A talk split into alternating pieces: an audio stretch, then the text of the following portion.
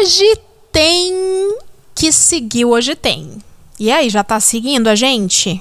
Tô no aguardo da Vossa Senhoria ouvinte, porque aqui no Spotify é só vantagens para os seguidores. Segue a gente na ferramenta que você fica sabendo primeiro, assim que sai episódio novo. É.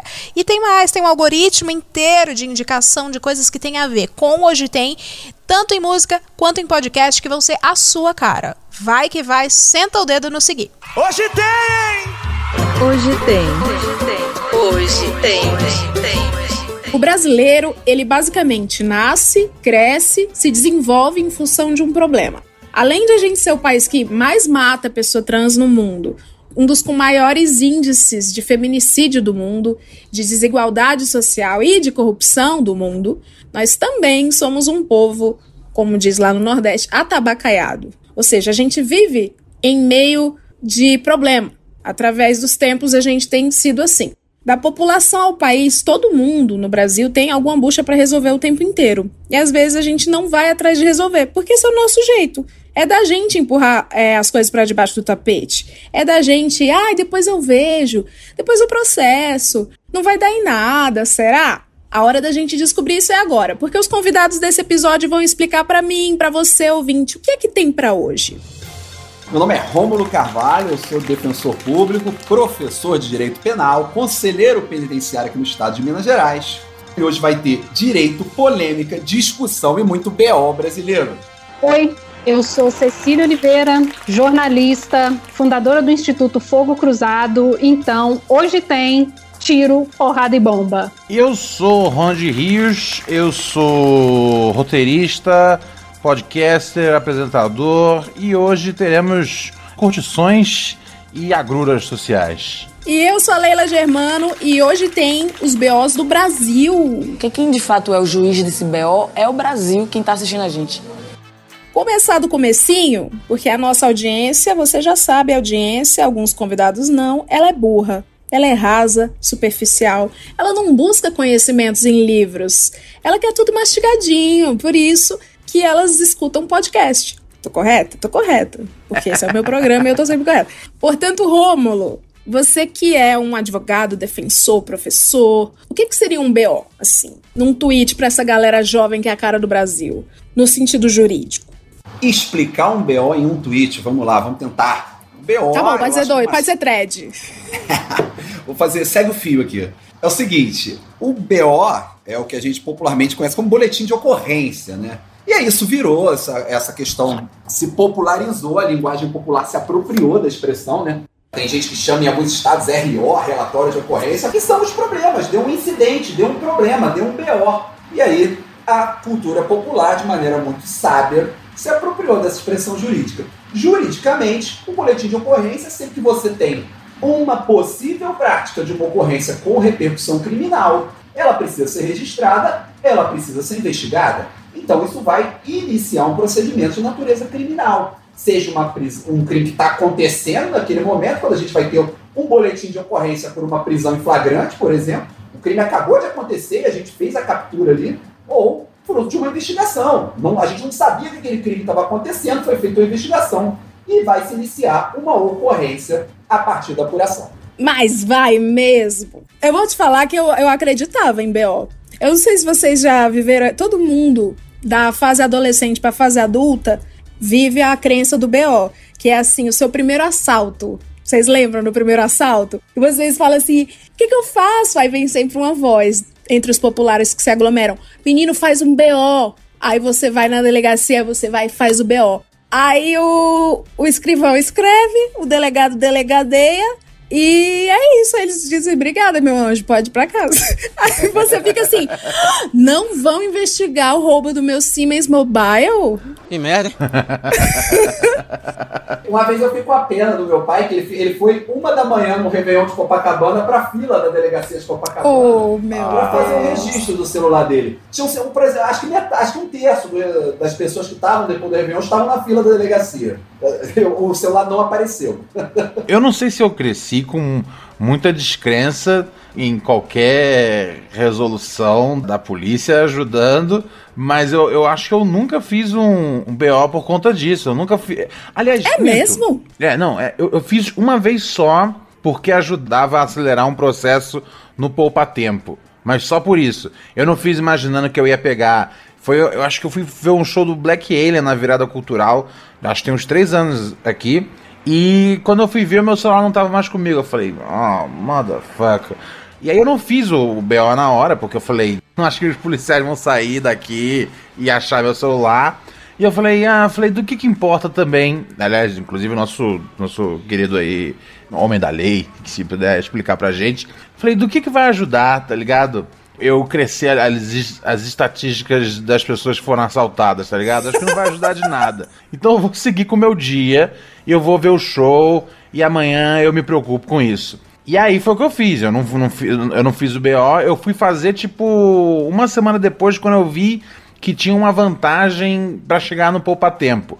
Mas se não fosse por isso, eu também não tinha feito, também não. E por isso porque foi online. Porque ir na delegacia fazer um BO é uma situação muito triste. Eu já acompanhei já pessoas é, que foram fazer e parece simplesmente o, o, o, o purgatório, tá ligado? Eu não recomendo. É, se você sofrer um crime, é, não vá à delegacia. Essa é, é a dica de alguém que não entende nada da lei. Mas não vá a Cecília, como uma pessoa que é estudiosa de segurança pública e das estatísticas, faz sentido isso? Eu, porque a vontade é realmente você fica nesse limbo assim: eu vou denunciar, mas não vai dar em nada. Eu vou denunciar só pra aumentar os números, vou foder com esse governador. Cara, eu já fiz na vida três BOs. Um foi perda, um foi roubo e outro ameaça. E tipo, fiz para poder fazer. O de ameaça, que eu acho que era o mais grave, a gente tá sempre. A gente vira e mexe vê esse cara aí ameaçando outras pessoas. Foi o mesmo cara que ameaçou recentemente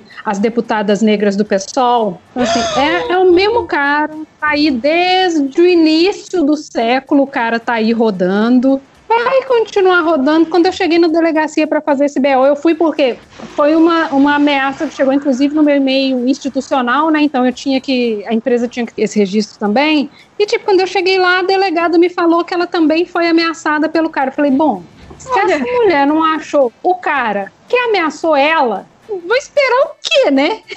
não vou. Uau. Não esperei mesmo. Então, eu deixei. Eu fiz por fazer mesmo, é isso. Então, assim, do ponto de vista estatístico, assim, do ponto de vista de estudos, seria interessante que todo mundo registrasse, porque a gente saberia o número real dos acontecimentos. Então, assim, nossa, o roubo cresceu. Cara, cresceu muito mais do que você imagina. A gente tem que pensar na, na bendita da subnotificação. Então, assim, existem mais desaparecidos, mais é, roubos, mais furtos do que a gente imagina, porque é isso, as pessoas simplesmente pensam: ah, para quê? Vou, vou lá gastar duas, três horas do meu tempo e é isso. O BO tinha que ser igual doação de sangue, que você ganha um serenata de amor, pelo menos, alguma coisinha Agora, assim. eu, vou, eu vou dar uma notícia boa. Aqui em Minas Gerais tem um BO eletrônico, por exemplo. Aí você sai da fila. Tem alguns estados, eu não sei como é que tá no Rio agora, eu, eu moro aqui em Minas tem cinco anos, mas ah, para esses detalhes, essas coisas mais simples, assim, você faz o registro de ocorrência pela internet. Tem um fundo assim de política criminal na questão, né? Assim, o Estado, em tese, ele precisa saber onde é que os crimes estão crescendo, onde é que os crimes estão diminuindo para fazer a política pública. Como é que ele vai, onde é que ele instala uma delegacia nova, onde é que ele precisa colocar uma delegacia da mulher, onde é que ele precisa colocar uma delegacia de combate ao tráfico, talvez. Então é, é isso acaba sendo esse tipo de essas opções de política pública acabam funcionando fruto dessa notificação que a gente faz. É claro que o Estado ele já admite a derrota no início. O Estado ele nunca vai punir todos os crimes que acontecem, é feito para isso, não, não vai. Uma porque a subnotificação é muito, muito, muito maior que os crimes registrados, principalmente nos crimes menos graves. Então esse é um dado objetivo. Então, desses que são registrados, um percentual pequeno é elucidado aí passa por um problema histórico de falta de investimento da polícia de investigação, que é a polícia civil. A gente é, investe demais na polícia de enfrentamento, né, naquela política do confronto, comprando caveirão, dá ótimas fotos, elege muita gente, e a gente vai ver lá, a pessoa montada em metralhadoras das mais modernas do planeta. A polícia brasileira, e aí não é uma crítica, porque assim, eles é, são, na verdade, eles estão executando a política pública de governos variados, não é uma crítica à polícia isso. Eles vão ser muito, assim, as pessoas vêm do mundo todo treinar com a polícia brasileira desse aspecto de confronto, porque aqui tem caso demais. ela tem, quando você precisa de um laboratório de caso, você fala da Polícia Brasileira, porque são áreas, muitas delas conflagradas. Olha que legal Então, a gente exportando aí. Exato. Que orgulho. Policial em confronto. Expertise policial em confronto. É, As polícias são, nesse aspecto, o problema é que isso gera morte de inocentes também. E mesmo de daqueles culpados, não é para gerar morte deles, é para que eles sejam presos e respondam na sua pena. Enfim, isso gera toda uma espiral de violência, né? E aí, para poder é, acabar com a esperança de quem ainda tem, né? Que tá errado. como, aí, como o Rômulo disse, é isso. A gente tem o, o retrato errado da realidade. Então, a gente escreve políticas públicas para problemas que a gente não conhece. Ou seja, vai continuar dando merda, em resumo. Esse é um bagulho foda, porque eu lembro que um- uns anos atrás eu fui com uma amiga numa, numa delegacia pra fazer uma, uma, uma denúncia de violência doméstica. Isso foi em 2009, 2010 mais ou menos. E eu vou dizer pra vocês, cara, o tratamento que a gente recebeu ali na. Especificamente ela, né? Eu tava só ali de lado. Mas assim, o tratamento que recebeu foi um negócio estimulador pra, pra gente seguir em frente. Que eu falei, cara, eu sinceramente eu não consigo culpar quem não vem aqui denunciar, velho. Eu juro pra você, o delegado tava quase perguntando, tipo, mas você falou alguma coisa pra deixar ele irritado? Tá ligado? Era nesse nível, velho. Daqui pra frente eu não consigo não entender quem não vem e denuncia uma parada dessas, porque a polícia é muito ruim, velho, no trato é, é, em vários problemas, mas especificamente nesse que eu falei, velho, não, não dá pra contar com a polícia pra poder resolver esse tipo de problema, porque raríssimas vezes eu me senti tipo, ah, vou, vou atrás da polícia pra resolver um problema. Era sempre numa situação desse tipo. E todas as vezes eu falei, tá vendo só, cara, que bom que eu não fui nunca, porque quando eu vim numa situação pra ajudar alguém que que eu sentia que era necessário, o serviço era uma merda, tá ligado? Então é melhor não vir nunca mesmo. Eu não sei. Às vezes eu tenho a impressão que, tipo, o que a gente tá fazendo é só. É só fazer o, tra- o- trabalho deles pra eles terem as estatísticas e conseguirem inflar lá o, o orçamento deles, tá ligado? Então, sinceramente, eu não olho hoje em dia pra polícia como alguém que vai resolver o problema. Eu vejo que quando eu vou na, numa delegacia, eu não sinto que é levado a sério ali o problema que se está levando a eles. Então, assim, nas, as experiências que eu tive foram todas, assim, muito ruins. E todas nessa seara. Porque eu tenho uma pequena filosofia de não procurar a polícia, a não ser que seja um negócio grave. E todas as vezes eu fiquei extremamente desapontado. Falei, tá vendo só? Era melhor não ter feito nada, cara. Uma vez eu lembro que eu morava ali na Vila Mariana, tinha um casal que tava brigando. Eu falei, velho, isso aqui vai escalar pra violência daqui a cinco minutos. E eu liguei e eu falei, olha, tem aqui um, um casal brigando no prédio X, na rua X. Eu só não consigo precisar que andar é. Ele tá no sexto ou no sétimo andar, o casal que tá brigando.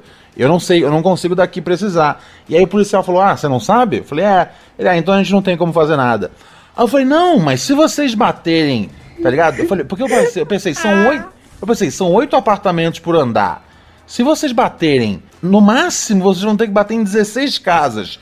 E aí vocês vão poder ver qual é essa casa que tem esse casal brigando acima do normal, tá ligado?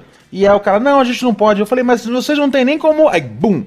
O cara desligou o telefone na minha cara. Falei, que serviço de merda. E aí eu lembro que eu tinha uma. Aí, aí entra a ideia ruim do Ronald.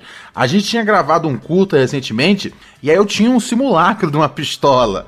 E aí eu, não! E aí eu falei, falei, cara, se a polícia não vai vir, velho, eu vou subir lá e vou resolver essa história. Com essa A vida, pistola a aqui vida na- imitando a arte. Tá ligado? É o tipo de coisa que, assim, s- ideias que eu tenho e que. E a- aí, nessa época eu morava com quatro amigos.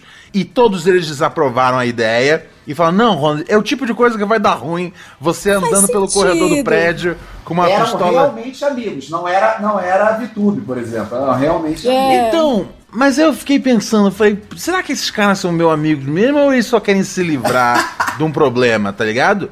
Porque eu, eu- eu- a minha intenção ali era, tipo, fazer com que um- um- uma coisa pior não acontecesse. Eu, sinceramente, eu senti que os meus amigos, tá ligado? Não são os frouxos, tá ligado? Eu não, não acho muito que eles estavam agindo no, agindo no meu melhor interesse, não. Mas dizem eles que sim, e eu tenho que acreditar que é uma amizade verdadeira. Mas a, a briga acabou. Depois de 15 minutos do casal xingando, foi cessando. Mas é. Eles estão casados até hoje, muito filho. Aquele, aquele que conta, hoje a gente é amigo, eles, eles vêm aqui em casa. Hoje eles vêm aqui em casa, a gente dá risada disso. Tarcisão e Glória, um beijo. É. Parece que, parece que toda situação desse, dessa que eu, que eu me meto, cara, é, eu, eu fico arrependido de, de ou ligar pra polícia ou de ir na polícia. É sempre uma bosta, tá ligado? É sempre um serviço que eu falo zero estrelas. O 911 e Hollywood, com essa porra de 911, criou na nossa mente de brasileirinho a expectativa de que a gente fala assim. Socorro, estou aqui numa estrada e há uma pasta, uma, uma placa, não sei o quê. E aí a mulher, não, é uma placa, aí tem um. Tem uma equipe, eles reúnem a SWAT e vem todo mundo, porque a placa fica no perímetro e tal. Eu tinha essa ideia. Quando eu fui assaltada pela primeira vez, que eu fui lá fazer o BO, eles ficaram assim, tá bom, meu anjo, tchau. Ah, roubaram sua chupeta, tá bem, tchau. Não, eu, eu, só, eu só tenho a seguinte frase, que, meu Deus, que cringe. Eu disse assim, ele tocou aqui em mim. Ouvinte, eu, eu apontei para o meu ombro. Ou seja, o ladrão tocou no meu ombro. Aí eles ficaram olhando para mim assim, tipo, quem avisa a bichinha? Aí eu falei assim, a impressão digital dele tá aqui no meu ombro.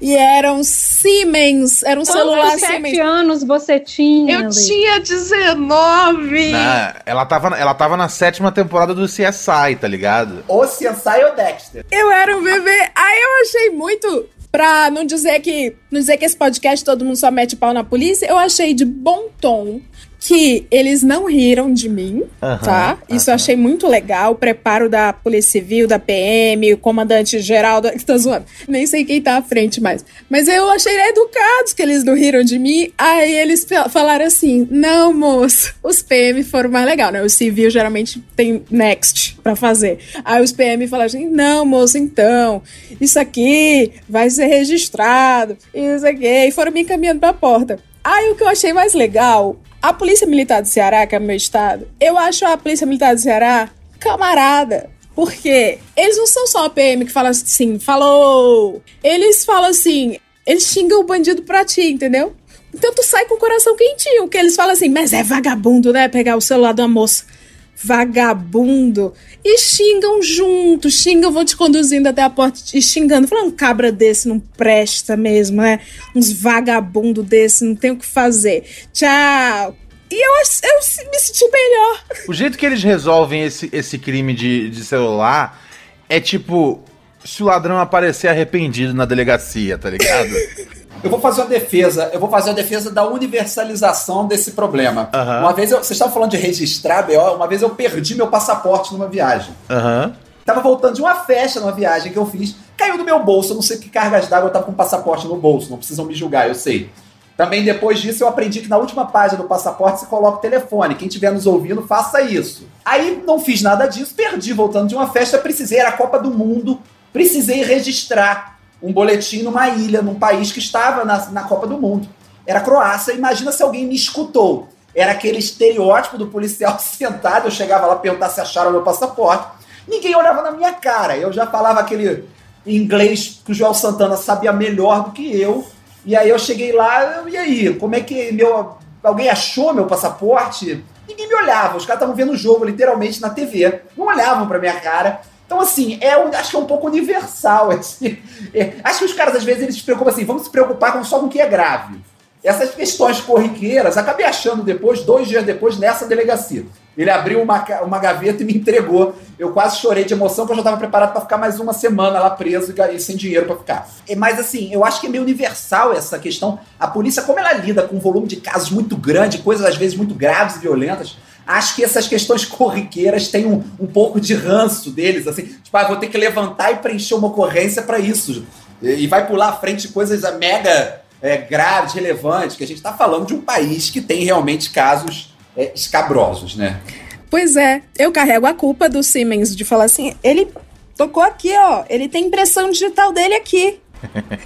É, hoje eu me sinto lixo, porque de fato vou roubar esse. O protagonismo do, da ga- gangue dos caminhoneiros, toda delegacia que é um case, e o case de toda delegacia, que eu sei que agora eu tenho amigos delegados, é o case da gangue dos caminhoneiros. Eu não sei porquê, mas pra eles é um big deal assim. Qual que é o can? Eu não, eu não, eu não, eu não entendo a tour dos caminhoneiros, mas todo delegado que eu conheço. Aham. Tem um case, conta orgulhoso, num churrasco, uma coisa assim, a história quando pegou a gangue dos caminhoneiros, que é de roubar caminhão, coisa carga. Eu não entendo qual é Qual é de é tráfico, não, deve ser de carga de tráfico. É É em outro estado, porque aqui Mas é a galera. Eu- assim, caminhão parado normalmente é, é as pessoas que fazem aquele tráfico interestadual. Ele traz carregamento de outros estados e aí é pego na rodovia, normalmente parado pela Polícia Federal, não sei se é isso. E aí essas mega, aí normalmente você prende tipo, toneladas, às vezes, já aconteceu. E aí, e aí realmente isso gera foto, gera muita mídia pra, pra polícia local, ah, acaba gerando uma atenção. Não sei se é isso a vedete dele, Não, essa- eu, eu, eu falei gangue de caminhoneiro, gente, perdão. É roubo de caminhão, roubo de carro. É isso. ok, ok, ok.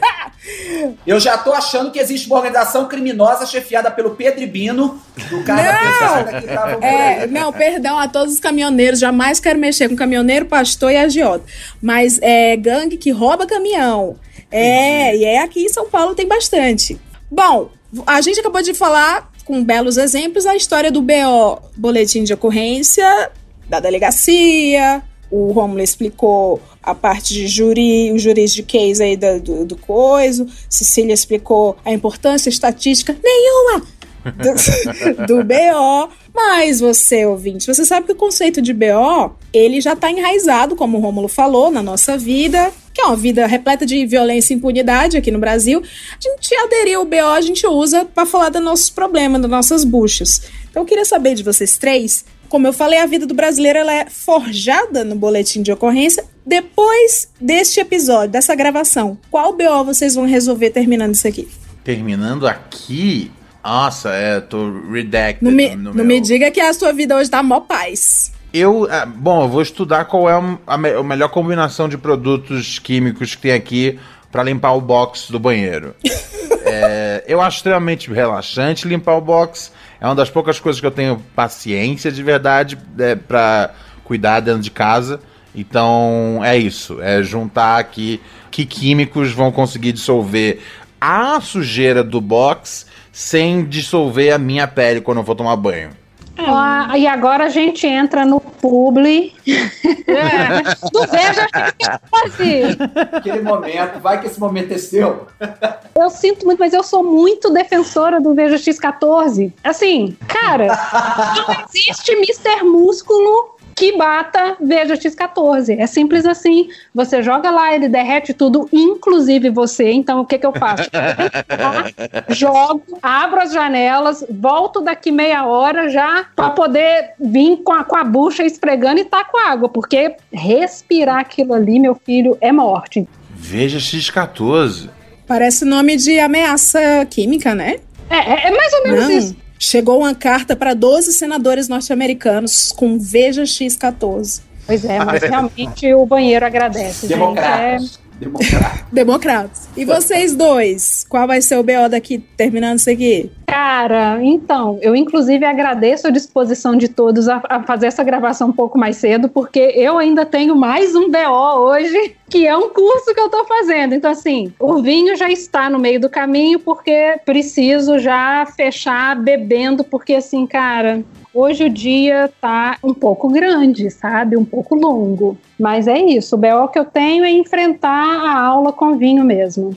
Meu BO, deixa eu ver, eu tenho um BO profissional ainda, que eu vou ter que me reunir com alguns representantes da sociedade civil, porque parece que vai andar em breve um projeto que vai revogar a Lei de Segurança Nacional e vai criar uma espécie de legislação protetiva do Estado de Direito. Isso deve avançar a partir da próxima semana e eu estou debruçado sobre esse texto aí para sugerir, porque é, toda legislação penal, ela, ela sempre tem muitas coisas, parecem que não estão ali, mas estão, então você tem que se preocupar de uma maneira prévia, porque depois que ela é sancionada e publicada, não adianta chorar Então eu vou ter essa missão de me debruçar aí. Vou ter a missão de derrubar também um GIM, que tá separado daqui a pouco, esse é um outro BO. Ah, achei que era o presidente. Esse eu não tenho poderes para isso, eu não, não posso, assim. né? A não ser em 2022, vou tentar, mas não sei como é que até lá vai as coisas acontecerem. E por fim tem os BOs de verdade da minha comarca, que eu sou defensor criminal, então chega BO de verdade para eu responder o dia inteiro. Então, então tem BO o dia inteiro para eu responder BO oficial mesmo. Então tem o BO oficial, tem o BO alcoólico e tem esse BO de pitaqueiro legislativo para resolver quando eu acabar aqui. Eu acho tão legal quem é advogado, porque que tem BO dos outros, né? O BO terceirizado. Eu, se chega um amigo meu e fala assim, Leila, estão me processando porque eu depredei o patrimônio. Não tenho esse tipo de amigo. Pelo amor de Deus, General Heleno, você sabe que eu não sou esse tipo de gente. Mas eu tô dando um exemplo hipotético. Se um amigo meu fala assim, Leila, tô sendo processado, a primeira coisa que eu vou fazer, se alguém me conta um BO seu, que não é meu, é pegar a minha mão e abanar como uma criança que quebra uma janela e faz assim, "Ah, falha, meu Deus do céu! Como é que vocês, advogados, não. Defensor público fica recebendo uma caralhada de BO dos outros. Vocês não têm esse sentimento, não. Como é que vocês desligam isso? Tenho. Não, porque assim, no início da carreira você pira, né? Eu, quando tomei posse, você pira, porque ninguém procura um defensor, sobretudo um defensor criminal, quando tá tudo bem. Uma que nem às vezes nem procura, encaminhado pra você. O cara se chegou pra você que já deu, já tá no fim da, da deu merda. Tá, ou tá preso ou tá pra ser preso. Então, assim, é, o cara já tá prestes a entrar na porta do inferno, na sucursal brasileira do inferno, que deve ser muito pior do que o inferno de verdade, não sei, porque realmente a- a- o sistema penitenciário brasileiro é, é assim, eu, eu não sei o que, como, explicar aquilo. Então, vem pra você, uma, tá na desgraça, tá no sal completo.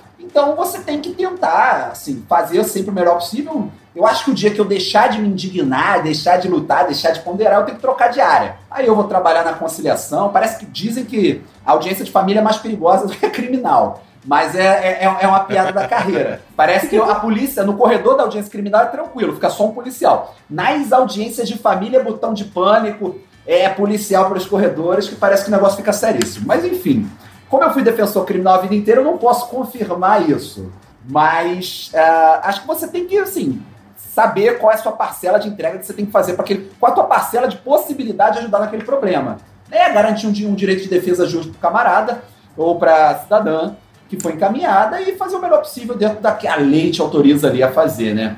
Ah, o direito penal ele não é romântico, ele é uma desgraça, é uma máquina de moer gente de verdade, isso não é retórica de livro, isso é uma máquina de destruir personalidade, é uma máquina de controle de indesejáveis. Ele, ele existe para operar um tipo de projeto político de manutenção de status quo. Então você tem, o direito penal existe para que a sociedade fique exatamente como ela está. Você vai fazer gestão de pobreza, você vai ah, impedir rolezinho em shopping, você vai impedir uma. ah, enfim, que, aquele, que bailes funk se organizem, mas festa rave com grandes sertanejos não tem problema nenhum, se for numa área nobre da cidade. O direito penal ele existe para fazer esse tipo de gestão também. Essa é a, é a função não escrita né, do direito penal.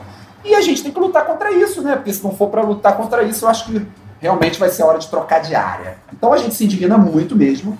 É, é difícil assim, ah, não, eu, eu fecho o processo e vou para casa tranquilo. Não existe isso. Não existe você trabalhar num homicídio triplamente qualificado. Essa semana eu fiz um crime, sete denunciados por crime de tortura até 9 horas da noite. Começou a audiência uma da tarde, acabou 9 horas da noite. Não tem como você acabar aquela audiência e falar, ah, agora eu vou ver uma coisa leve. Nail it! É, exato. Eu vou agora com, ah, não sei, vou, não sei, vou ver uma historinha romântica. Você não consegue, você fica com a carga aquilo ali da pesada.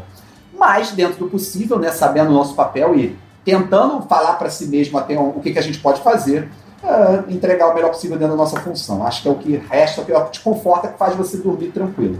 Um clima bom, né? Um clima bom. Isso é uma coisa que eu sempre, que eu sempre me perguntei, desde a primeira vez que eu tive que, que me envolver com advogados, desde a primeira vez que eu falei, ok, vai ser necessário trazer um adulto para que lê documentos para resolver isso aqui para mim.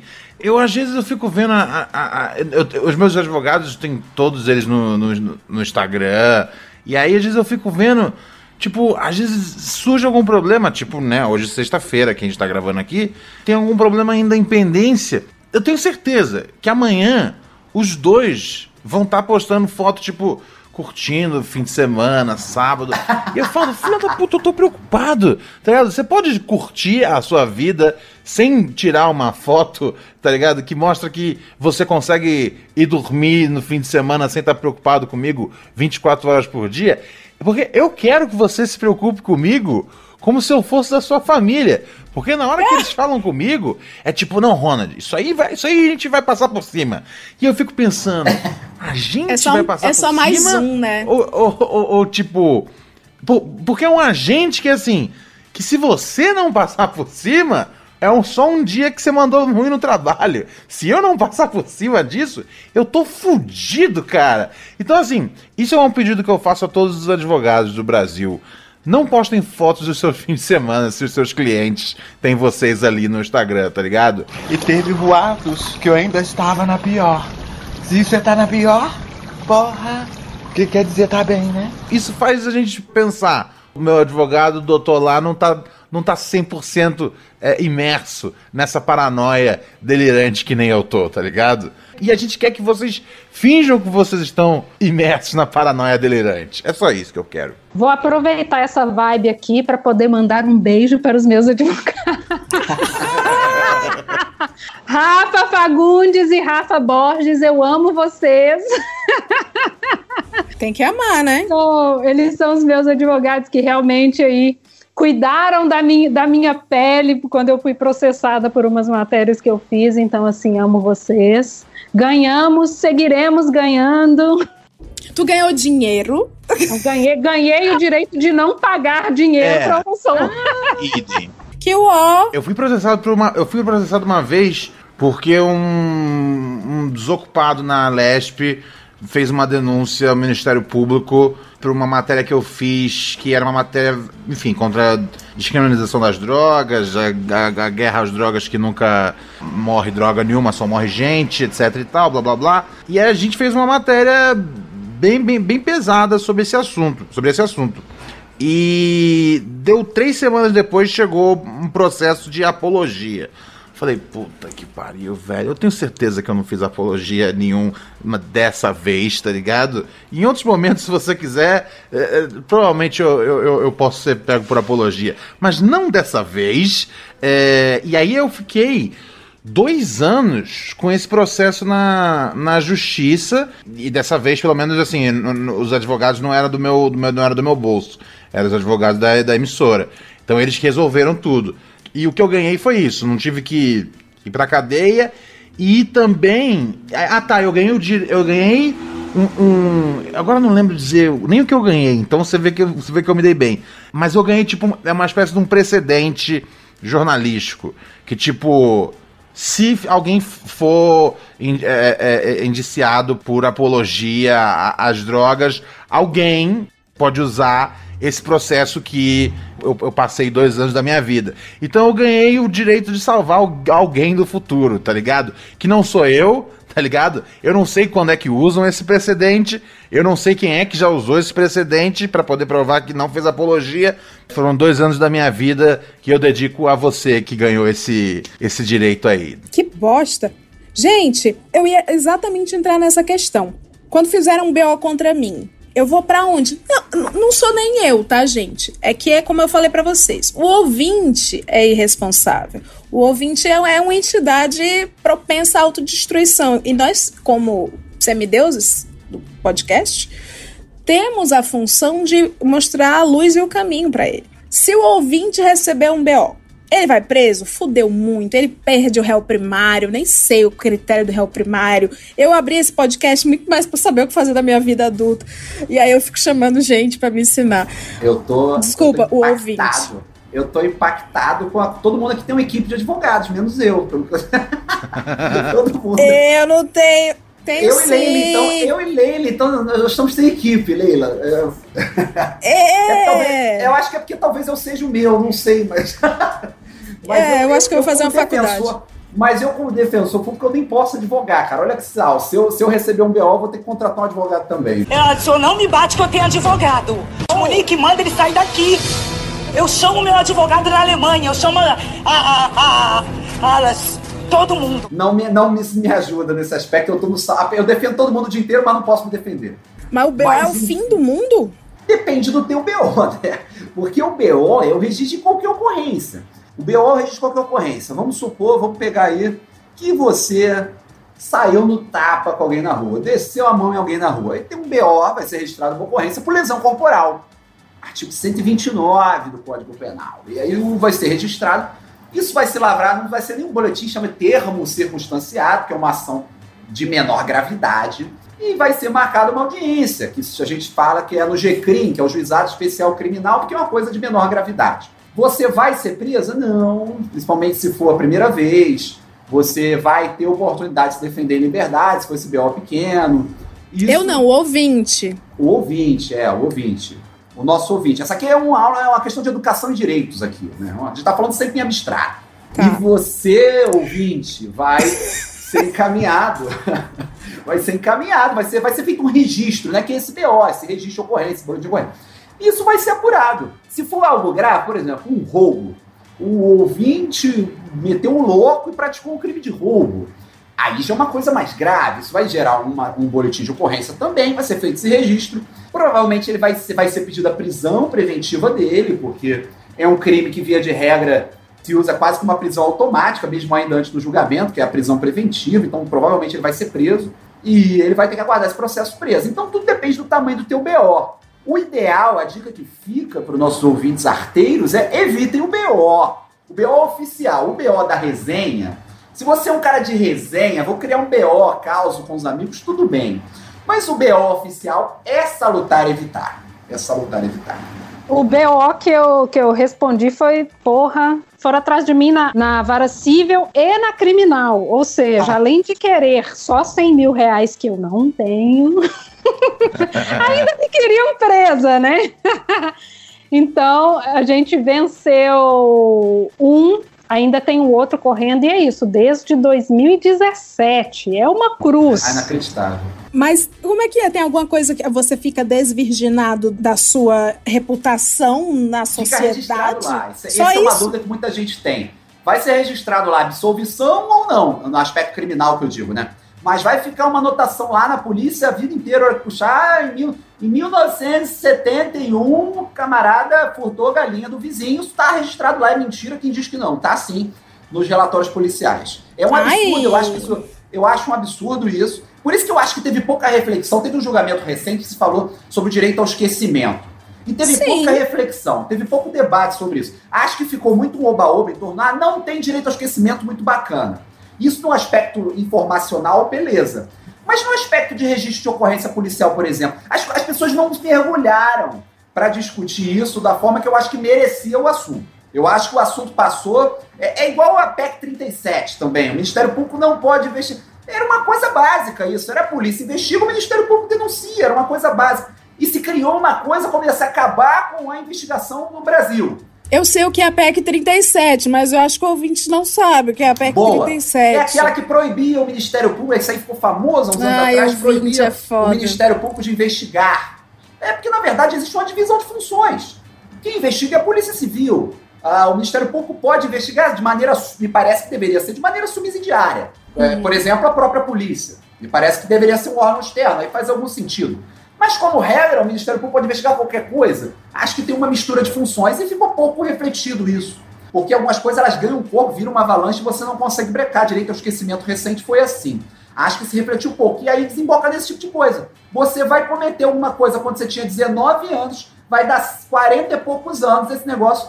Esse negócio está registrado lá. Ainda que você não tenha sido preso, não tenha gerado nada, tá lá na sua ficha. Isso é uma, é uma coisa que me incomodaria, pelo menos. Eu acho muito complicado. Isso é uma coisa muito boa de se pontuar, Rômulo, porque como que isso funciona na prática, especialmente para pessoas negras? Pelo menos na abordagem policial aqui no Rio de Janeiro, é muito comum o policial parar, tirar uma foto sua e mandar no WhatsApp, filho. Já era.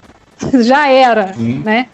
Fora isso, é, que não tem, obviamente, uma conexão direta com, com a questão do esquecimento, mas da, da violação né, do, do seu, dos seus direitos, tem também a questão de que muitas vezes a pessoa cumpriu pena, saiu, tipo, tá vivendo a vida dela. E dependendo da boa vontade do policial que te aborda, você tá fudido, filho, sabe?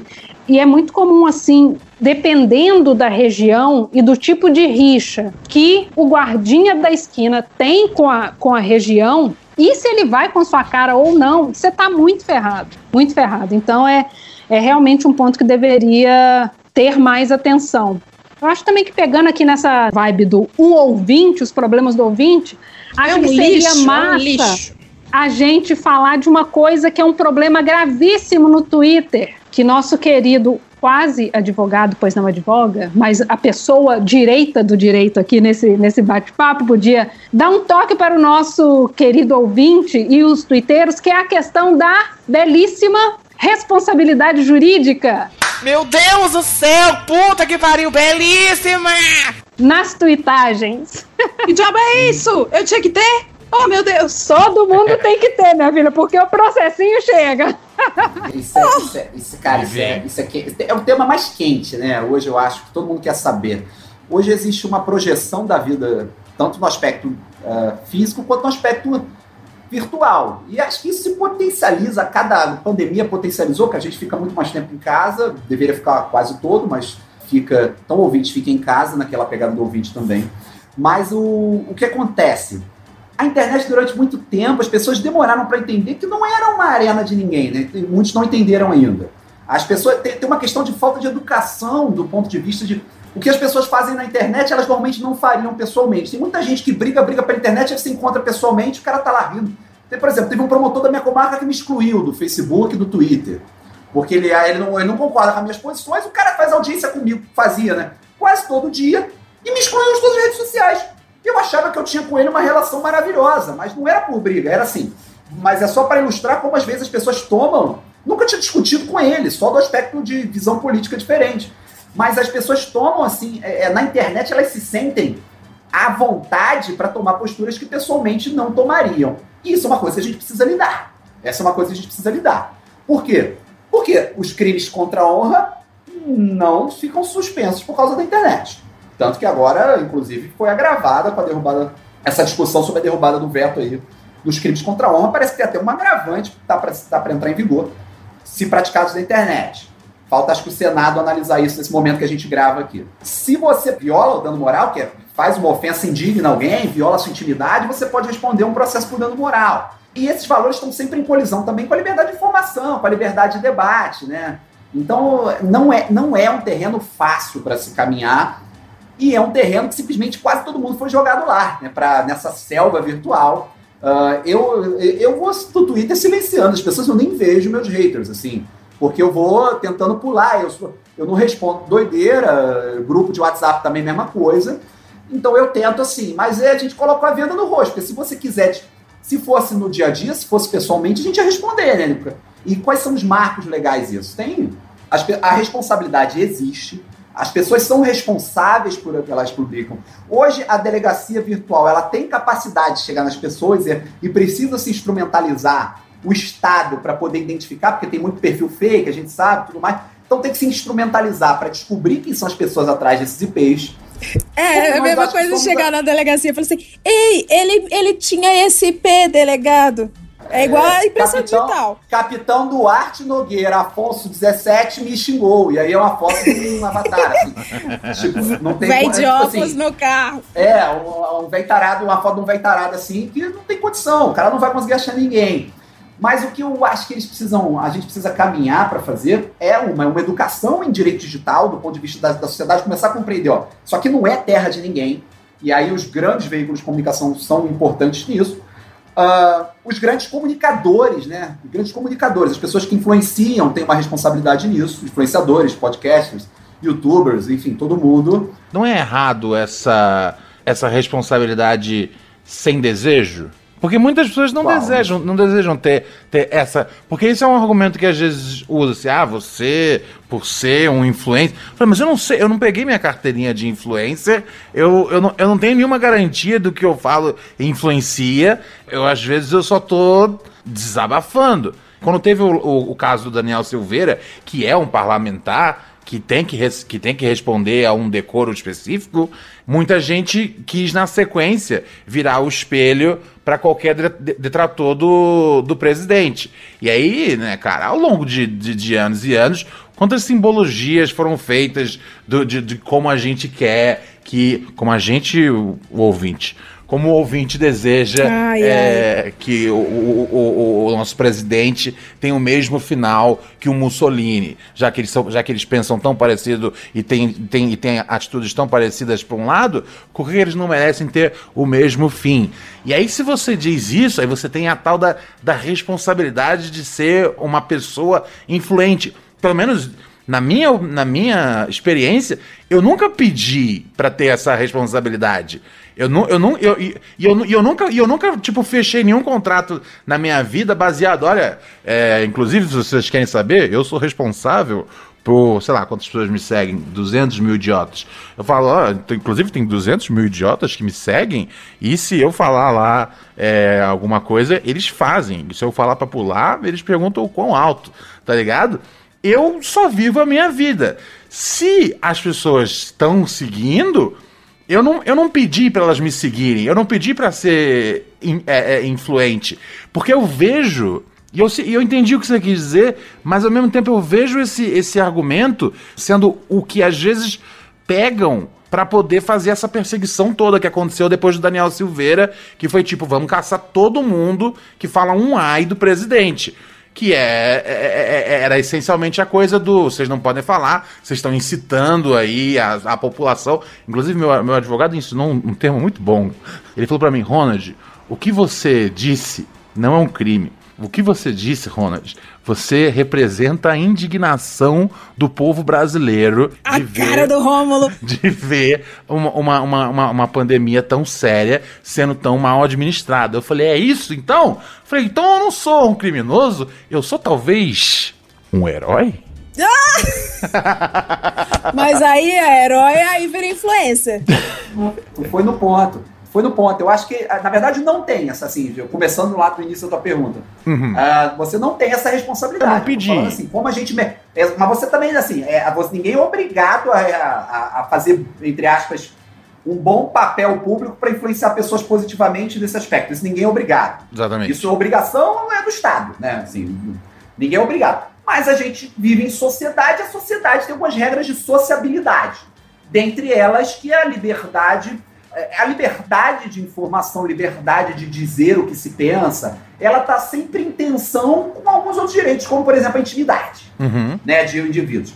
É, a, a intimidade, por exemplo, de uma pessoa pública como é o presidente da República, ela é menor do que a sua, do que a minha, do que um cidadão comum. Ele tem uma, ele tem que tolerar a crítica de maneira maior. Isso, isso é uma coisa tranquila no pensamento jurídico. Ele tem a obrigação de suportar, né? Não optou a ser presidente, segura o teu BO, como diria Tiago Leifert.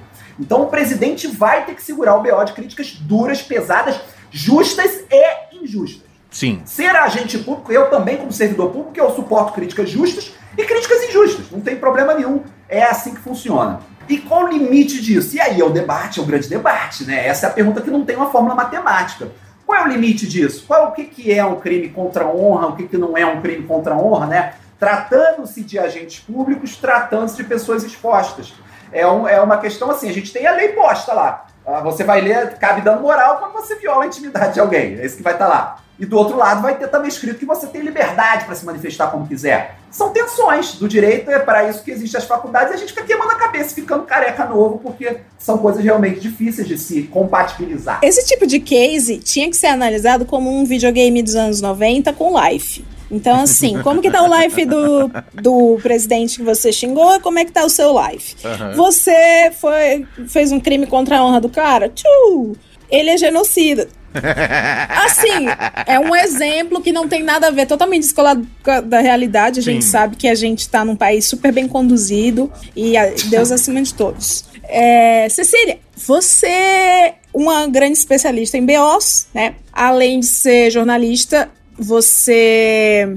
Eu vi teu currículo aqui, eu realmente fiquei encabulada. A, a bicha é curricular. Mas você foi consultora da Anistia Internacional e lá você atuou numa pesquisa que desenvolveu também uma plataforma que eu acho foda, que, ouvinte, você que é da tecnologia, eu achei isso demais. Achei isso, tipo, o Dream Team do UX.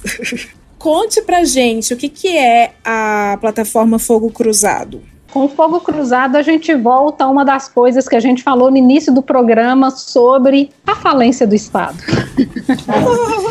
Bem básico, bem básico. Eu costumo dizer que é uma pena que o fogo cruzado exista, mas é ótimo que ele existe, porque como que funciona? A nossa ideia, teoricamente, é realmente contribuir para cidades mais seguras, né? E como que a gente faz isso? A gente faz isso em frentes diferentes. Em uma frente é se a pessoa tem o aplicativo do Fogo Cruzado, ela vai ser alertada em tempo real sobre tiroteios por onde ela está. Então você tá, vamos supor, lá em Belfor Roxo, tá passando numa rua e está acontecendo um tiroteio, a gente vai te avisar que, olha, na, na, na, próxima rua onde você ia virar à direita, tem um tiroteio. Uhum. E aí você pode decidir para que lado você quer correr. É tipo um Waze do crime. É, quando, quando, a gente, quando a gente foi lançado, muita gente chamou a gente de Waze do Pipoco. Pô, é mais útil que o Waze, porque ele até ajuda o trânsito. Exatamente. Ajuda mesmo porque o, uma, uma das coisas que a gente faz é, além da gente te avisar se tem tiroteio por onde você está passando, a gente também te avisa, por exemplo, se a rua está fechada porque tem operação policial, se o trem está funcionando, se a escola está aberta, se o posto de saúde foi fechado. A gente fala do tiroteio em si, das vítimas e de todos esses outros direitos que são violados durante isso, né? Seu direito de ir e vir, seu direito de acessar a educação, seu direito de acessar a saúde no, lá no posto, tudo isso é levado para a vala junto, né? E a gente faz isso de forma geolocalizada. Então, quando você abre o nosso site vê ali o mapa, você consegue saber onde foi cada tiroteiozinho ali, se teve vítima, se não teve, se, se teve operação policial, se não teve. Você consegue ter isso tudo. E tudo isso a gente agrega numa base de dados, que é a primeira base de dados aberta, gratuita, é, do tipo no país. Então, assim, você pode baixar lá os, os mais de 30 mil tiros que a gente já conseguiu mapear desde 2016, quando a gente entrou no ar. E é nacional. Não, é região metropolitana do Rio e região metropolitana do Recife, em breve em suas terras. Então, eu ia falar isso, vamos escalar, expandir esse negócio aí. Porra, as secretarias de segurança tudo deve achar assim, hum, mão na roda. E você nem precisa ir no BO, que aí você fala assim, tá rolando aqui um negócio aqui, enviar. Não é meio que assim? Exatamente, exatamente. Porque qual, qual que é o negócio?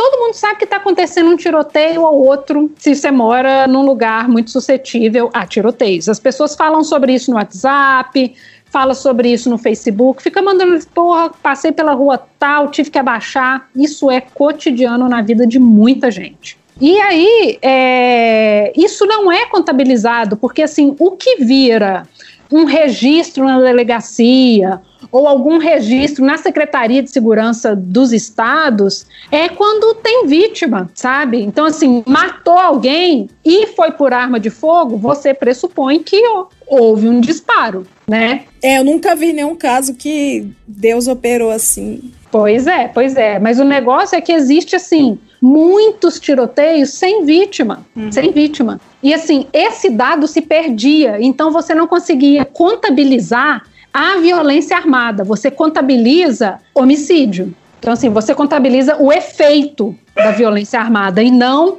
a, o, o quanto a cidade está suscetível a tiroteios no dia. Então, hoje eu consigo te afirmar que, olha, é, a gente tem 20 tiroteios por dia no Rio. Eu consigo te dizer isso hoje, que era um dado inexistente até é, cinco anos atrás. E quando eu falo sobre, sobre isso, eu gosto de pontuar a importância da sociedade civil se mobilizar pela produção de dados, porque duas coisas. Um, o, por exemplo, aqui no Rio, o governo do estado publicava informações sobre vítimas de balas perdidas. E eles decidiram, em 2012, acabar com esse indicador. Então, assim, o que, que acontece quando você decide acabar com o indicador? O problema some, porque você não tem muito o que dizer sobre isso mais. Então, assim, quando você pega as notícias de 2012 para frente, você vai achar que bala perdida é caso isolado. Acontece uma vez ou outra que você não tem um montante, você não consegue quantificar o problema. Hoje eu consigo te dizer que a gente tem 100 vítimas por ano no Grande Rio.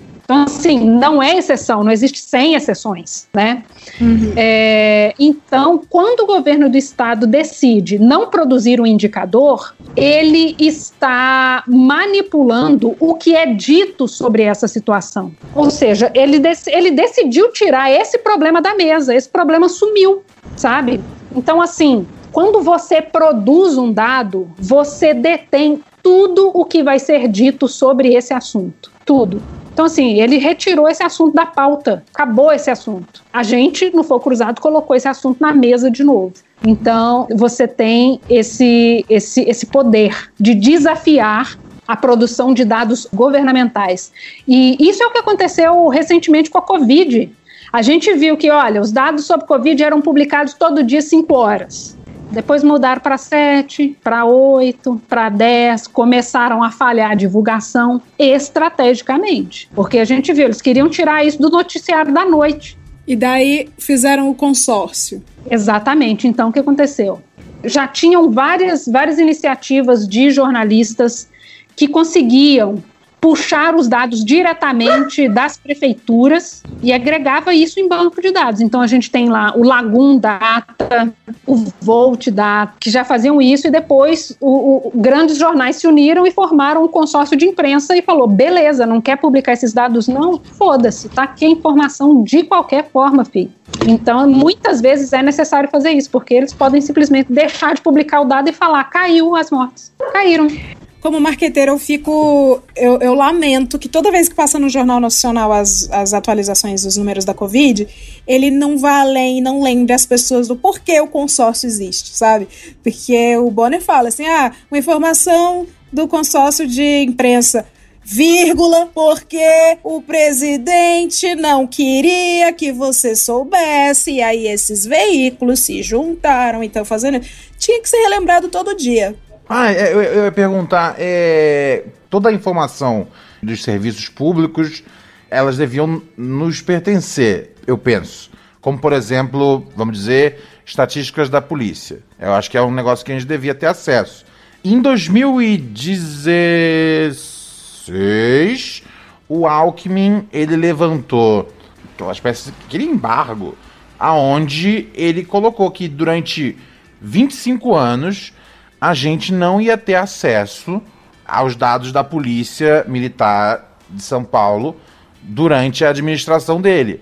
Agora já são aí, né, quase cinco anos que ele botou essa, isso na rua. E, ou seja, tem mais 20 anos. Ou seja, só em 2041 que a gente vai ter acesso a, ao quanto que a polícia dele matou, aonde a polícia dele matou, porque a polícia dele matou. A gente vai ter acesso a isso tudo. Para mim fica muito claro que é quase como uma. Ei, cala a boca! Isso para mim fica muito claro que é quase como uma atitude infantil. De, é, é, é, quase como se assim você desse um, um poder muito grande na, da, da lei para uma criança e ela vai falar: eu vou usar de um jeito infantil. Vocês não vão poder ver o que eu fiz aqui nesses últimos oito anos. Lero, lero. E eu pensei, mas é assim que funciona a lei?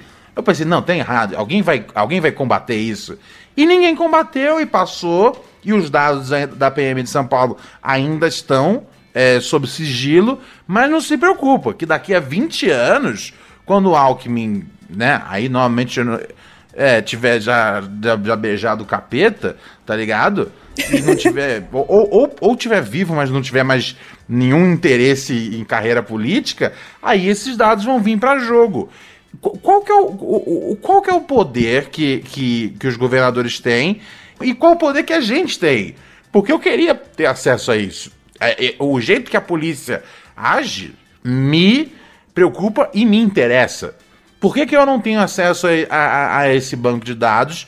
E por que ninguém é, consegue ver o tamanho da infantilidade que é o poder usar de um, de um recurso jurídico para você ficar bem na fita, que foi o que ele fez. Ele não, ele não quer que a, gente veja as atrocidades de uma de uma de uma de uma de uma, de uma polícia que matava sistematicamente aqui no estado. Mas a gente, eu não posso nem dizer isso, porque isso aí não tem, não, não tem dado. Então eu não posso nem dizer que matava sistematicamente. Eu imagino que talvez alguma coisa eles estivessem fazendo de errado para eles esconderem. Mas eles esconderam, então agora eu tenho que ficar quieto. Qual é o poder deles e, qual, e o que, que eu posso fazer para poder tomar um pouco de né? Se dizem que informação é poder, como é que eu posso tomar um pouco do poder de volta? Vou deixar isso aí com o, o, o nosso, o nosso participante do direito, porque já, já falei, né? E eu sou o Louro José, aqui eu não sei de nada. Vamos tentar responder. Então, sim, a, a, vamos, vou começar da plataforma da Cecília, que eu acho espetacular, porque ela combate aquilo que a gente estava falando que é um problema. Saber qual é a realidade, né? Antes não sabia qual era a realidade, isso vai chegar na pergunta agora a gente não conhece a realidade, não conhecia, conhecia menos ainda, na medida que os dados, uma, eram subnotificados, outras agora ainda se acrescenta a esse ingrediente uma dificuldade de acesso, porque é muito ruim politicamente dizer que durante seu governo a criminalidade aumentou. Esse é o pano de fundo. É muito ruim para o seu governo que vá lá, que seja feito um gráfico pelo teu opositor na eleição seguinte, dizendo que no governo dele o roubo saiu de tanto para tanto, que roubaram mais carro, que invadiram mais casa, que teve mais homicídio. Enfim, então, esses dados, eu, eu sempre desconfio muito desses dados oficiais, quando exageradamente otimistas, uh, sempre, sempre desconfiei, porque a gente trabalha, bom, mas eles, eles são muito pouco auditáveis, porque eles são produzidos de maneira unilateral e te entregues. Outra, por causa de manobras essas que a gente você citou uma aí agora, que era de imposição de sigilos a algumas informações. Como é que você pode. Eu, eu não tenho conhecimento ao pé da letra sobre o que aconteceu em São Paulo, então eu vou falar de maneira genérica sobre como é que um cidadão pode dar publicidade a documentos públicos que ele tem interesse, eventualmente. Eu não sei exatamente como é que, sobre quais dados foi posto sigilo, eu não conheço esse detalhe da visão de São Paulo. Mas tem uma regra, né, que está na lei de acesso à informação, está na nossa Constituição Federal, os atos públicos estão sujeitos ao princípio da publicidade. Então, uh, você pode requerer, e se não for administrativamente oferecido, os dados e juizar eventualmente uma ação, uh, contratar essa equipe de advogados poderosos que todos temos aqui, menos eu e Leila. é que a gente não precisa. E pedir que eles é, façam um pedido com base na lei de acesso à informação, com base na, no princípio da publicidade, está na nossa Constituição Federal, nossa lei maior, dizendo: olha, esse sigilo é inoportuno, tem um interesse público muito grande em saber por isso, por isso, por aquilo.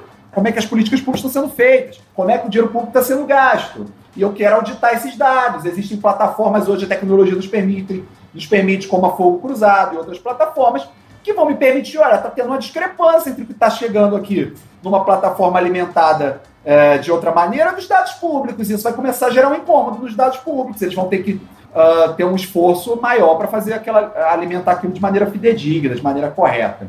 Então acho que é, assim, são os caminhos legais, né? Além da pressão política funciona normalmente melhor a pressão, a, a luz, né, a luz sobre o assunto vai, vai ser melhor, eu acho. Mas o caminho burocrático é um pedido administrativo e seguido uma ação judicial se não tiver sucesso.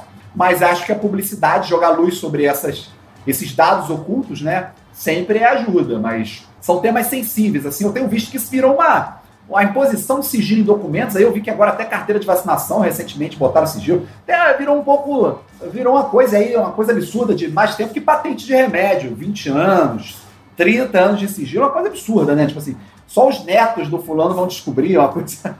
Daqui a pouco. E eu acho que isso gera, sim, uma atenção dos princípios da administração pública, que é a publicidade, que é que os governados saibam o que os governantes fazem administrando o seu Engraçado. dinheiro, o seu Estado. A gente tem, tem, ainda não decidiu o direito ao esquecimento, mas a gente tem ainda a gente já decidiu direito ao desconhecimento da, da, da, desse tipo de informação para a autoridade. É até muito gostoso, né? A gente ficar na ignorância. A ignorância é uma benção. Não sei vocês, eu queria assim. Vira e mexe, me, me acometo de uma vontade incrível de me ficar alienado em casa. Sem ah, abrir, houve, a gente... houve hoje tem. A gente é a audiência desqualif... Nada, mais desqualificada do Brasil. discutindo um monte de informação. Sim, a gente bota as piadinhas é. no meio aqui. A gente é bota as piadinhas no meio, mas uns assuntos sérios. Um ou outro sérios. episódio de estoa. mas não é a regra. Eu te escuto, eu te escuto, eu conheço. Não... Vamos, vamos sair dessa bad vibe um pouquinho. Vamos falar o que é do BO da vida real. Eu lembrei aqui, Uhum. Como, enquanto brasileiros e brasileiras e brasileirix, a gente passa os perrenguinhos, né? Cada um do seu jeito. Lembrei de perrenguinhos de BOzinhos de infância, BOs para, só para baixinhos. Lembrei quando a, a, a Cecília estava falando do Rio de Janeiro. Eu morei no Rio de Janeiro uma parte da minha infância, quando meus pais viajavam, eu ficava lá em São João de Meriti, a minha tia, na Baixada. E essa história eu já contei no Nerdcast, foi o meu primeiro BOzinho. Foi o BOzinho, não sei se algum de vocês já soube disso, mas é o BOzinho do Raspicheire. Lembra quando a gente era criança que tinha os cards dos ursinhos carinhosos que eram perfumados? Que era de. eram cards furta cor, e isso já era demais para os anos 90, assim como o Gloob Gloob, era um efeito especial assim foda, sci-fi, que você era holográfico. E aí tinha uma barrinha embaixo que dizia assim: raspe e cheire. Então você raspava e aí liberava um cheirinho de morango. E isso era uh, o tchananã dos ursinhos carinhosos na época. Eu e meu irmão, a gente colecionava o raspe e cheire dos ursinhos carinhosos. E a gente colecionava, mas não era muito famoso ali em São João de Meriti. E aí a gente teve a ideia. Os nossos eram todos raspados, a gente tinha uns 200, assim. Tá Tudo um já ra- loucão, tudo já raspado, loucão tudo de, já de- de raspado. essência de morango. Aí a gente era. Dava onda? Dava Não, onda? não é de dar onda, não. Mas é o, é o pequeno crime de estelionato, o meu primeiro BO. Aí, era tipo o jardim de infância. Aí o meu irmão falou assim: Leila, e se a gente vender o raspicheire? Porque as crianças lá de São João de Meriti, elas achavam o máximo. Aí eu falei, mas já tá raspado e cheirado. E o che- o cheiro já tinha saído. A gente passa perfume. Eles não, ninguém vai cheirar antes de ler. O comando do cérebro é ler e, e obedecer o call to action. Aí eu fiquei. Ele não falou isso, tá, gente? Ele tinha sete anos, mas ele falou de outras formas. Aí eu falei, brilhante. Então a gente saiu passando perfume da minha tia, do meu tio, o nosso. Enfim, vários perfumes passavam assim e levou pra escola. Aí falava: Ei, sabia que se tu raspar e cheirar, sai cheirinho? Aí a gente foi ganhando de 5 em 5 centavos, que na época era época FHC, era o que podia cobrar. Aí a gente ganhou um monte de dinheiro até que uma criança cheirou antes de raspar. Então a gente foi taxado de. A minha mãe faz um drama assim de estelionato. Foi, um pouco. Mas eu queria saber o, o- o primeiro BO só para baixinho de vocês. Vocês lembram um pequeno delito? Lembro, vários. Furto, furto, cometi furtos famélicos, furto faminto. Menino! Furtos, cometi furtos. Eu tô contando que já prescreveu, eu era também imputável, menor de 18 anos. Como é que você não comete furtos no mercado, gente? Não tem como a criança dentro do mercado com aqueles biscoitos passatempo te olhando. Meu pai comprou, eu tinha dois irmãos, três homens dentro de casa. Quando che- meu pai trazia um pacotinho, aquilo acabava igual se desfazia em 10 segundos. Quando eu chegava no mercado, aquela prateleira, abri sim. Eu, Rômulo, nascido em tal data, identidade tal. Confesso que no mercado, por reiteradas vezes, abri pacotes de biscoito e degustei e não me arrependo. Nossa, pior que eu não. De biscoito eu não tive. Eu tive de. Eu tive uma vez. Eu roubei uma rosa pra dar pra minha mãe. Ah, então não é roubo, não é roubo. A Rosa foi Deus que fez. Prim- É, começo de conversa. O crime dele foi amar demais. Foi amar demais. É, não, não- não- não de acordo com a, com a dona da floricultura. Era uma senhora portuguesa, cara, que era o triplo do meu tamanho. Eu tinha 8, 9 anos. E ela veio correndo atrás de mim por duas quadras, segurando aquele ferro que se puxa o portão de rolamento. Ela veio correndo atrás de mim até eu dar canseira nela. Aí no dia seguinte, eu só passava pelo, pelo outro lado da, da avenida até minha mãe ir lá ter uma conversa com ela e eu ter autorização para voltar a circular naquela área.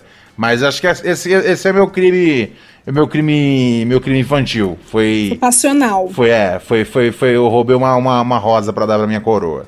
E eu virei penalista, cara, e aí me dá um desespero pensar que todo mundo já furtou chocolate, lojas americanas e biscoito. E aí a gente pensa nos garotos, adolescentes esculachados negros da periferia, né? Nesses mercados, nessas, Por que, que ninguém nunca me bateu? Por que, que ninguém nunca me sacudiu, né? Quando eu era moleque, aí a gente percebe o recorte racial, o recorte preconceituoso do Estado. Nessa experiência que todos nós tivemos de abrir um pacote de biscoito no mercado e não ser, às vezes, provavelmente o vigia deve ter visto na câmera e, ah, aquele moleque, ele dança, o pai dele tá comprando ali, não tem problema nenhum, deixa ele aí, tá fazendo isso dessa vez. Mas uh, isso em mercados aí, lojas americanas, etc., já cansei de pegar encaminhamento de, desses pequenos furtos, desses, dessas besteiras aí, ato infracional, né?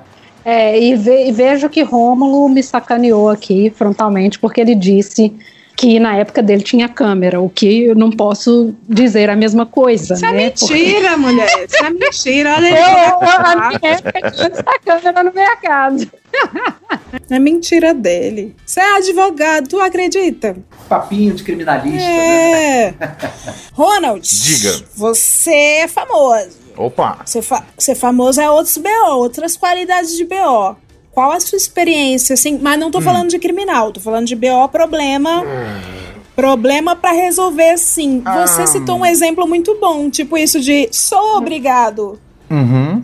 ser responsável por um fã pancadinha da cabeça? Não, não, é. Eu, eu, né? eu quero imaginar que não, cara. Senão eu tô fudido. Mas assim, o que vem para mim, cara, é muito. Muitas vezes assim, eu, eu dou uma sumida da, das redes sociais porque às vezes eu vejo. Eu, eu percebo a hora que eu caio no. que eu caio na, na, na, malha lá do gabinete do Carluxo. Eu percebo a hora. É uma hora que, tipo. Vem tipo 300 caras em cima falando, ah, tudo ao mesmo tempo. É impossível que. Eu tô entendendo você. É, é, imposs... é possível que, tipo, isso tudo tenha acontecido do nada, tá ligado?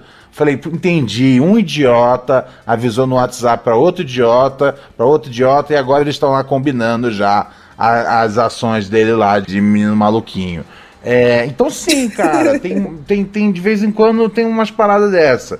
É, de eu perceber que, tipo, alguma coisa que eu, que eu falo é, é, é, pego lá no, lá no lá no gabinete. E aí os caras espalham, ficam uns dias aí, tentam arrumar uns motivos para aprender, aí printam. Aí, aí, tipo, se eu deixo no ar o que eu falo, é tipo, você não vai deletar? E aí se eu deleto, é tipo, você deletou por quê, covarde? Eu falo, pô, não tem escolha então. Aí é só dar uma sumida que eles também eles, eles vão procurar outra coisa para fazer. Então, o que mais o que mais rola na minha vida é isso. Incidentes onde o, o gabinete se vê se vê necessário ele atacar ou o que eu falei, ou sei lá, tipo, os lugares onde eu trampo, se eles quiserem tipo atacar, vamos lá, tal. Especialmente eu que trampo com muita coisa de música, de, de né, que envolve às vezes causas sociais. Então eles vão lá, vão lá encher o saco do, do pessoal. E aí depois eles dão uma desistida e vão. É igual tipo uns. aqueles fantasmas do, do, do Mario, tá ligado? Você deixa um tempo, eles vêm atrás de você. Se você desencana, vai fazer outra coisa, eles vão, eles vão atrás de outro, tá ligado? Eu imagino. É verdade. Deve ter, deve, é verdade. Deve ter outros aí. Porque assim, eu não sou o único peixe no, no mar, tá ligado? Eu adotei, passei a adotar recentemente. Antes eu, eu passava mais tempo gastando discutindo, Não. quando eu também caía na malha. E aí, recentemente, eu descobri o bacana. É, é, é, só, é só sumir, é só sumir. Assim que deu merda, eu, eu sumo. Porque aí deu, dá uns dois, três dias. Aí vem, vem, vem uma outra informação, aí vem tipo. Eu recentemente fui.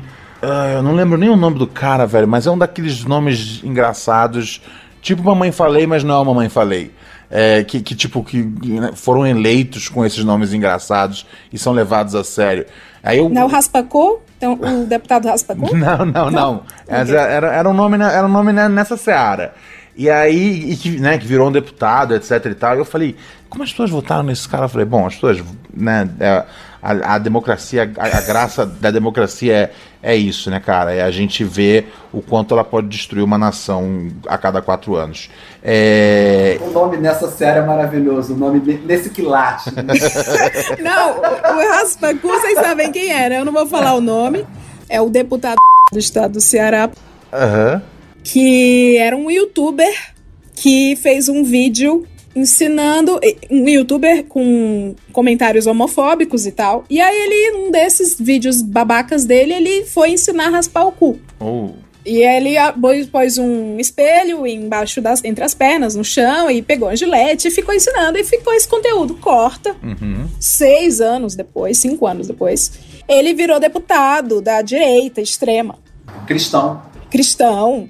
E o cearense, como é um povo, acima de tudo, debochado, Aham. a gente passou a chamar ele de raspacu e ele não gosta. E aí ele fez um tweet até assim de ah, que não sei o que, que o, o nosso herói, o capitão, essas porra, né? Na época de 2018, que tava todo mundo na aba do capitão. Ele na aba do capitão. Aí eu escrevi assim, deputado, ele tava em campanha. Quais suas propostas? Eu gostaria de conhecer, só conhecer seu trabalho através do seu vídeo de raspar o ânus. E aí ele me deu bloco. Só que, enfim, ficou esse nome, Raspacu, e até hoje o, o povo cearense chama ele assim. Adorável. figura. Nenhum respeito. O meu é o. É o. Ele é um. Sabemos. Um cara com esse nome conseguiu virar deputado estadual. Então, ac- acre- acreditem nos seus sonhos, tá ligado? Não tem nada que vocês não, não possam conseguir. Se o, de- se o conseguiu virar deputado. Ai, ai. Eu tô aqui chegando no fim, já sei. Vamos brincar de Gatilho Game Show. É um pequeno joguinho que a gente faz aqui no Hoje Tem. São palavras, é um jogo de associação de palavras, assim, que a psicanálise chama, mas eu chamo de Gatilho Game Show. Cada caso de BO que eu vou soltando, eu vou soltar uma palavra, parecido com Mega Senha. Uma palavra. Aí, se vocês acharem, sab- souberem qual é o BO, vocês falam, ah, o BO tal, que aconteceu tal coisa. Ok. Se não souber, fala, não, próximo eu vou para a segunda palavra e para a terceira palavra até que vocês tentem saber. Se não souber, eu explico, tá bom? Então tá bom. Primeira, primeira história de gatilho de BO. Sincero. Não. Não. Segunda palavra. SUS. Defenda, defenda. Terceira palavra que vai para matar. Hacker. É, Vaza Jato. Moro, Não. moro, moro. Quack, quack, Não. quack. Não. É a história tour do BO do hacker sincero do SUS, que invadiu o portal do SUS duas vezes recentemente, no comecinho desse ano, até fevereiro foi a segunda, que ele foi lá e só avisou que tava cheio de entrada, dava pra entrar, tava uma putaria o site, e ele explicou assim, abre aspas, o site continua uma bosta, nada foi feito. Ou a equipe de TI são funcionários fantasmas, ou vocês não sabem o que estão fazendo lá. Escreveu o invasor, né? Ele tinha escrito, escrito, na verdade, uma mensagem bem mais longa. Isso foi exposto na, no Form SUS, na rede. E aí, na segunda vez, ele escreveu de novo: arrumem esse site porco. Ou na próxima vez eu vou vazar os dados dos responsáveis por essa porcaria. E aí saiu na imprensa, enfim, foi um belo BO de TI do governo que ele teve. Rapaz, eu fiquei, eu fiquei focado no hacker de Araraquara. Eu não conseguia Ah. ligar ele ao SUS. É, não, o hacker do SUS é um outro hacker. Então, e aí ele tem um apelido carinhoso de hacker sincero. Segundo BO, contrato. Contrato da Pfizer aí que publicaram. Não. Segunda palavra. 1,5 milhão de reais. Vale de todas as áreas, tá, gente? É do Ne entretenimento. Nego política. Di, Nego Di descumpriu o contrato com o BBB e vai ter que pagar um milhão e meio. Muito Exatamente. Um belo BO que o Nego Di arranjou pra si. Não sei. Os ouvintes devem estar desesperados. Foi o cara do direito que acertou. Foi o cara do direito que acertou. Não sei qual foi a estratégia do Nego Di, porque foi um BO que ele cavou. Eu achei assim, ele tava de boa.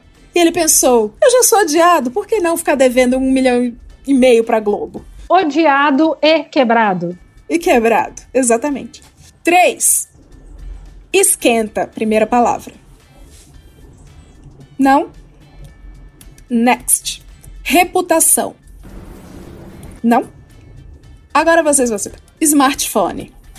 A, a reputação do- dos, dos smartphones aquele da Samsung Samsung de explodia. esquentar e até pega fogo no bolso. Sim, foi um BOzão de 2016 da marca que eles tiveram de lidar aí. Foi uma crise muito brava, porque veio o relato de vários usuários. Tinha acabado de lançar o Galaxy Note 7. Isso. Eu perdendo os publi e tudo, tô perdendo o publi sim. e o povo reclamou, falou assim, ó, tá esquentando e explodindo na minha cara. Por que a galera gosta de dormir com o celular embaixo do. É uma reclamação justa, né? Justo, ninguém gosta de morrer, né? Um ou outro que destoa aqui no nosso país. Mas é, a galera tá botando o celular, como todo mundo, embaixo do travesseiro pra dormir, aí ele explodia, acordava com um papoco. Mas é uma, Eu fico é uma coisa normal avião botar o celular embaixo do travesseiro? É uma. Eu Vocês boto. fazem tudo isso? Eu boto. De quem vocês estão. Eu já moro na Paulista celular, mesmo, as desculpa ondas já me pegaram todas.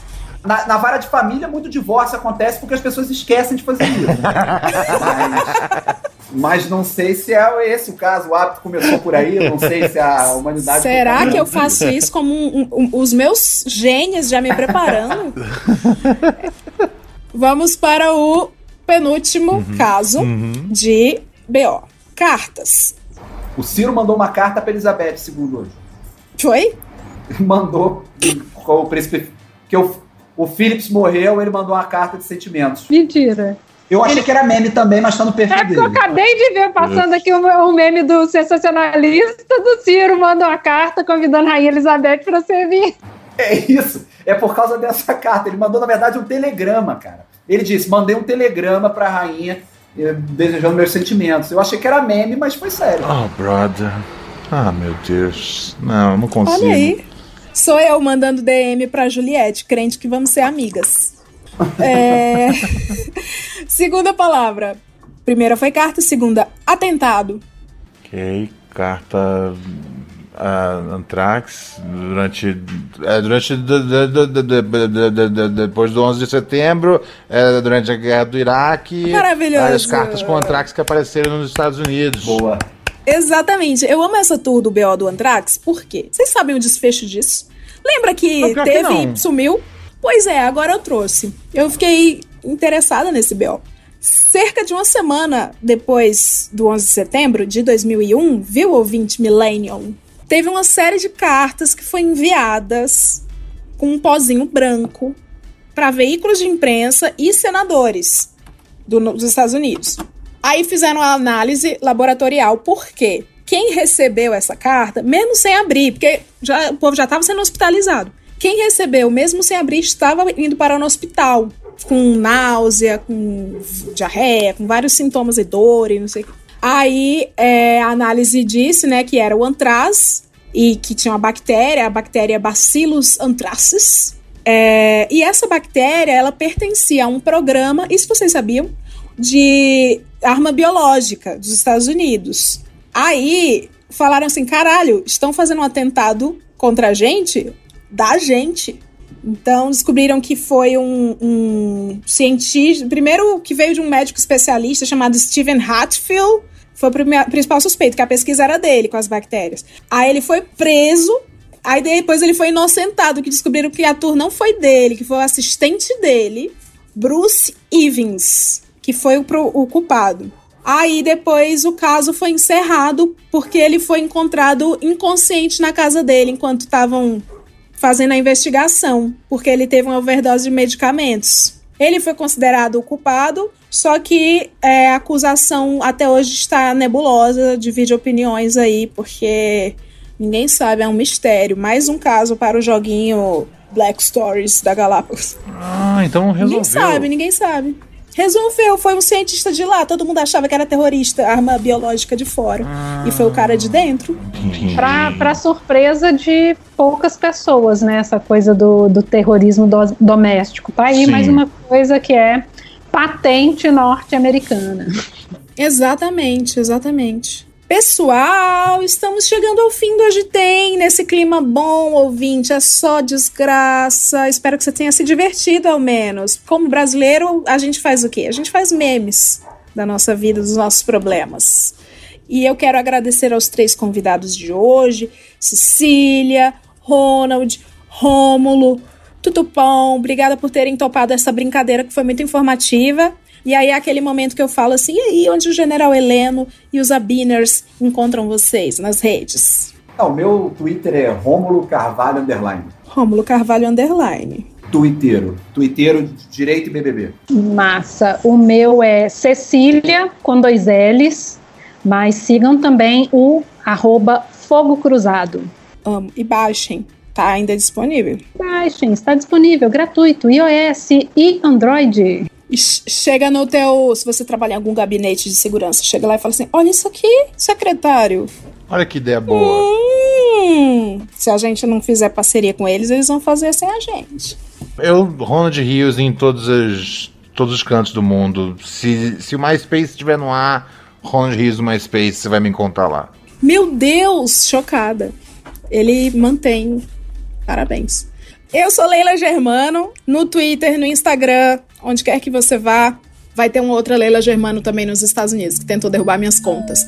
Eu estou também no Instagram como Bom Dia do Mal, que é o nosso alter ego, nosso perfil de mensagens desmotivacionais, mensagens depreciativas, que vão acabar com o seu dia. E se você teve um dia bom até aqui, que tal esculhambar? Se o seu dia está começando agora, que tal torná-lo pior no decorrer com essa linda mensagem que a gente encerra agora? Grite ao mundo a plenos pulmões o quanto está feliz e ninguém se importará. Tchau, pessoal! Bom dia!